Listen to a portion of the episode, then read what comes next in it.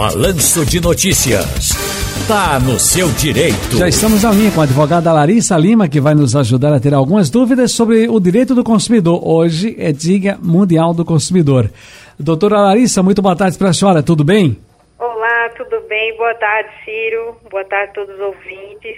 Prazer imenso. Prazer todo nosso. E o que é considerado uma venda casada?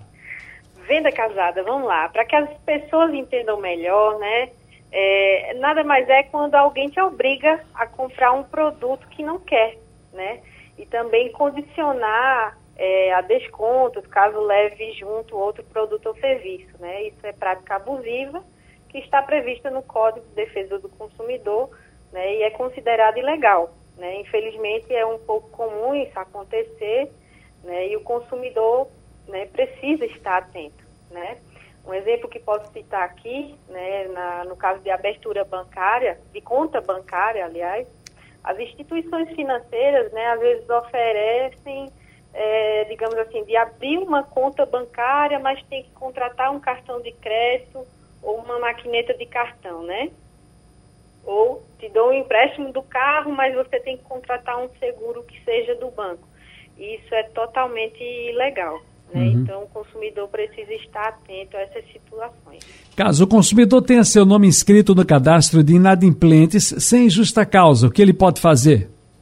Veja, o que o consumidor pode fazer, né, caso haja uma negativação indevida, ela pode é, contactar, aliás, a empresa, né, informar sobre a situação, né, pode também abrir uma reclamação junto ao PROCON, né?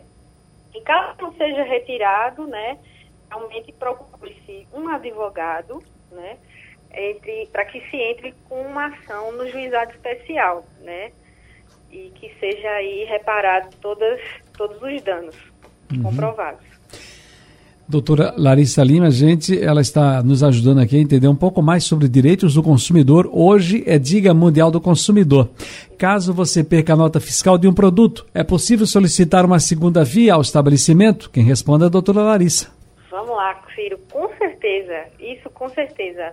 Houve a perda da nota fiscal, é, o consumidor pode solicitar né, ao estabelecimento, né, e o mesmo tem que fornecer essa segunda via, né?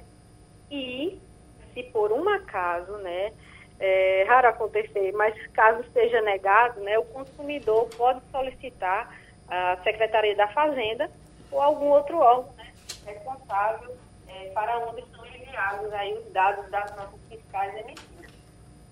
A doutora Larissa, o seu som fugiu um pouquinho, não sei se foi a posição do celular que a senhora está falando. Eita. Voltou? E agora? Pronto, ótimo. Já, agora está ótimo, está excelente. Mas para quem a gente deve apelar quando o assunto, eh, por exemplo, são créditos de celular, os créditos sumiram, ninguém sabe, isso cabe processo à operadora de telefonia, como é que a gente deve fazer? Qual é o procedimento nesses casos? Vamos lá, Ciro, né? É uma, uma pergunta bastante interessante, né? É, veja bem, terá que ser observada primeira, primeiramente a situação, né? Se caso é, for uma situação primária, o consumidor pode reclamar pelo serviço de atendimento ao consumidor da empresa de telefonia e relatar a situação, né? É, para que a empresa, a empresa de telefonia, ela primeiramente faça o ressarcimento, não, não é? Ou reative os créditos de forma imediata ao sistema. Ou caso não seja resolvido, né, o consumidor poderá for formalizar uma reclamação junto ao PROCON, né? Que inclusive, Ciro, é importante destacar, tem até uma plataforma online, né, consumidor.gov.br, né, essa reclamação é encaminhada e tem a, a empresa, né, a qual está recebendo a reclamação, ela tem até 10 dias para o retorno, né. O PROCON envia essa reclamação para que se tenha uma solução, né. E quanto à parte de, digamos assim, de indenização, de indenização, né, a parte indenizatória, é, irá depender também da gravidade né, da situação. E se isso ocorre com frequência, se a empresa de telefonia expôs o consumidor a uma grande perda financeira, né? Falo isso porque existe planos de telefonia e pacotes de ligação de internet, né? que, que muitos consumidores é, contratam né, para suas empresas. Uhum. Muito bem.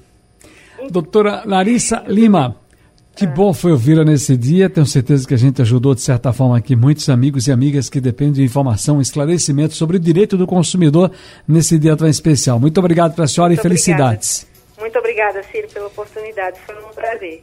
Uh, prazer todo nosso.